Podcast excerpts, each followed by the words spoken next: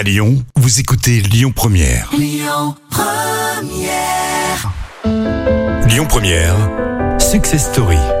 Jean-François Pibre. Pour ce sixième volet, Success Story vous conduit sur les traces d'une véritable histoire de famille, celle de la miroiterie Targe. Créée en 1907 par l'arrière-grand-père, cette institution lyonnaise est devenue au fil du siècle dernier une référence en son domaine. Dirigée aujourd'hui par Guillaume et Stéphane Targe, la quatrième génération, l'entreprise loge aux 60 rue de Marseille, site qu'elle occupe depuis 1920. Pour ce premier épisode, Success Story est allé à la rencontre de Bernard Targe, retraité, qui a dirigé la société pendant près de 40 ans. Il revient non sans émotion sur les origines de sa famille et de fait sur celles de l'entreprise. Bonjour Bernard. Merci, bonjour également, Jean-François. Première question toute simple, euh, les origines de votre famille, il y a maintenant, on va dire, plus d'un siècle. Je veux dire que je suis né déjà entre deux piles de verre. Les origines de la famille sont des origines de la Loire. Précisément, en 1000, nous avons un arbre généalogique qui remonte à 1688. Cet arbre géné- généalogique a été fait par un grand-oncle ou un arrière-grand-oncle fait frère des écrivains chrétiennes, voilà. Et nous avons, le- on remonte à euh, sept générations en arrière, voilà. Non, neuf, je me trompe, il y en a neuf même quand je relis l'arbre généalogique, voilà. Et ensuite, alors, il y en a un hein, dans cette généalogie qui arrive à Lyon. Pourquoi, comment? Bon, les origines étaient agricoles, donc euh, ils étaient sans doute de petites exploitations, agriculteurs, taillandiers, c'est-à-dire que l'hiver ils faisaient des outils, et petit à petit, famille nombreuse, il y en a un qui est parti, Jean-Antoine Targe, est parti en 1800, il est né en 1843, donc en 1870, il est parti donc à travailler à Rive-de-Gier. Famille nombreuse, il était ouvrier forgeur à Rive-de-Gier. Et de là, Et de là, donc il a eu deux enfants, Gabriel et une fille qui s'appelait Antonia. Gabriel, ensuite, a fait des études à Rive-de-Gier de dessin industriel, je ne sais pas exactement, mais il travaillait ensuite dans une verrerie à Givors. Donc dans les années 1905-1907, il avait comme projet d'acheter cette verrerie.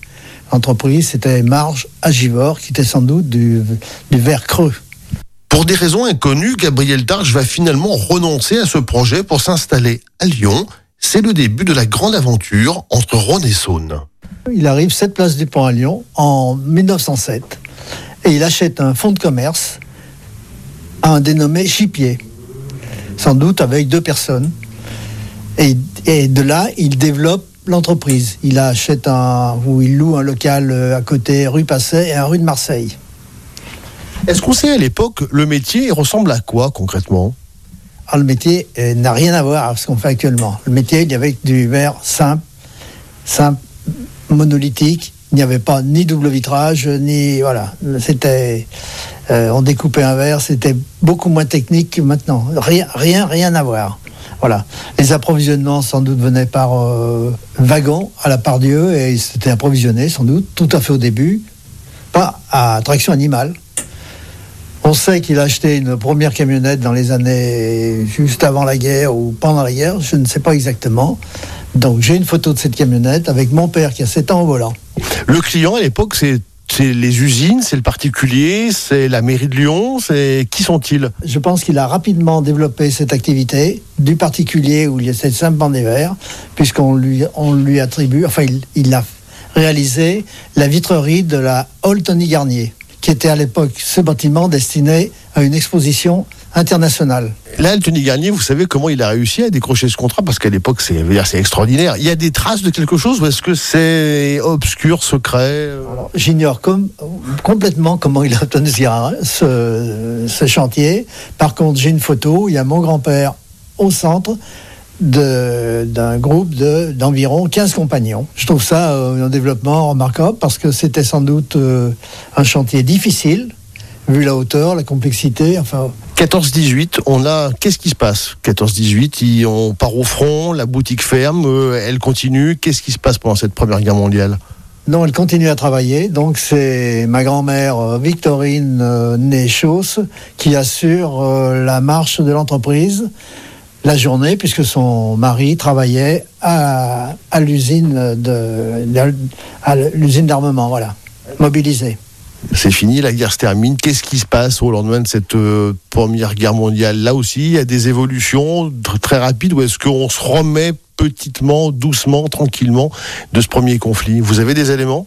Donc j'ai très peu d'éléments, mais enfin je pense qu'ils étaient, très dynamiques. Donc si on va un peu plus loin, en 1921-1922, ils ont acheté, le- mon grand-père a acheté le site du 58 rue de Marseille, Là où on est là où on est.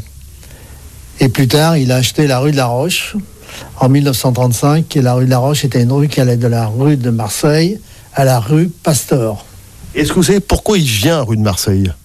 C'était pour euh, développer son activité. L'entrepôt n'était pas avec euh, le bureau, donc là, il, il a réussi à tout regrouper et à créer un atelier euh, moderne à l'époque de façonnage et d'argenture. Ça veut dire que quand même l'emménagement ici rue de Marseille, c'est pas une petite date, c'est quand même une date quand même hyper importante dans l'évolution de l'entreprise il y a un siècle. Ah mais tout à fait. C'est la date la plus importante presque. Puisque là, donc, c'était un atelier euh, à l'époque très très moderne, bien situé, voilà.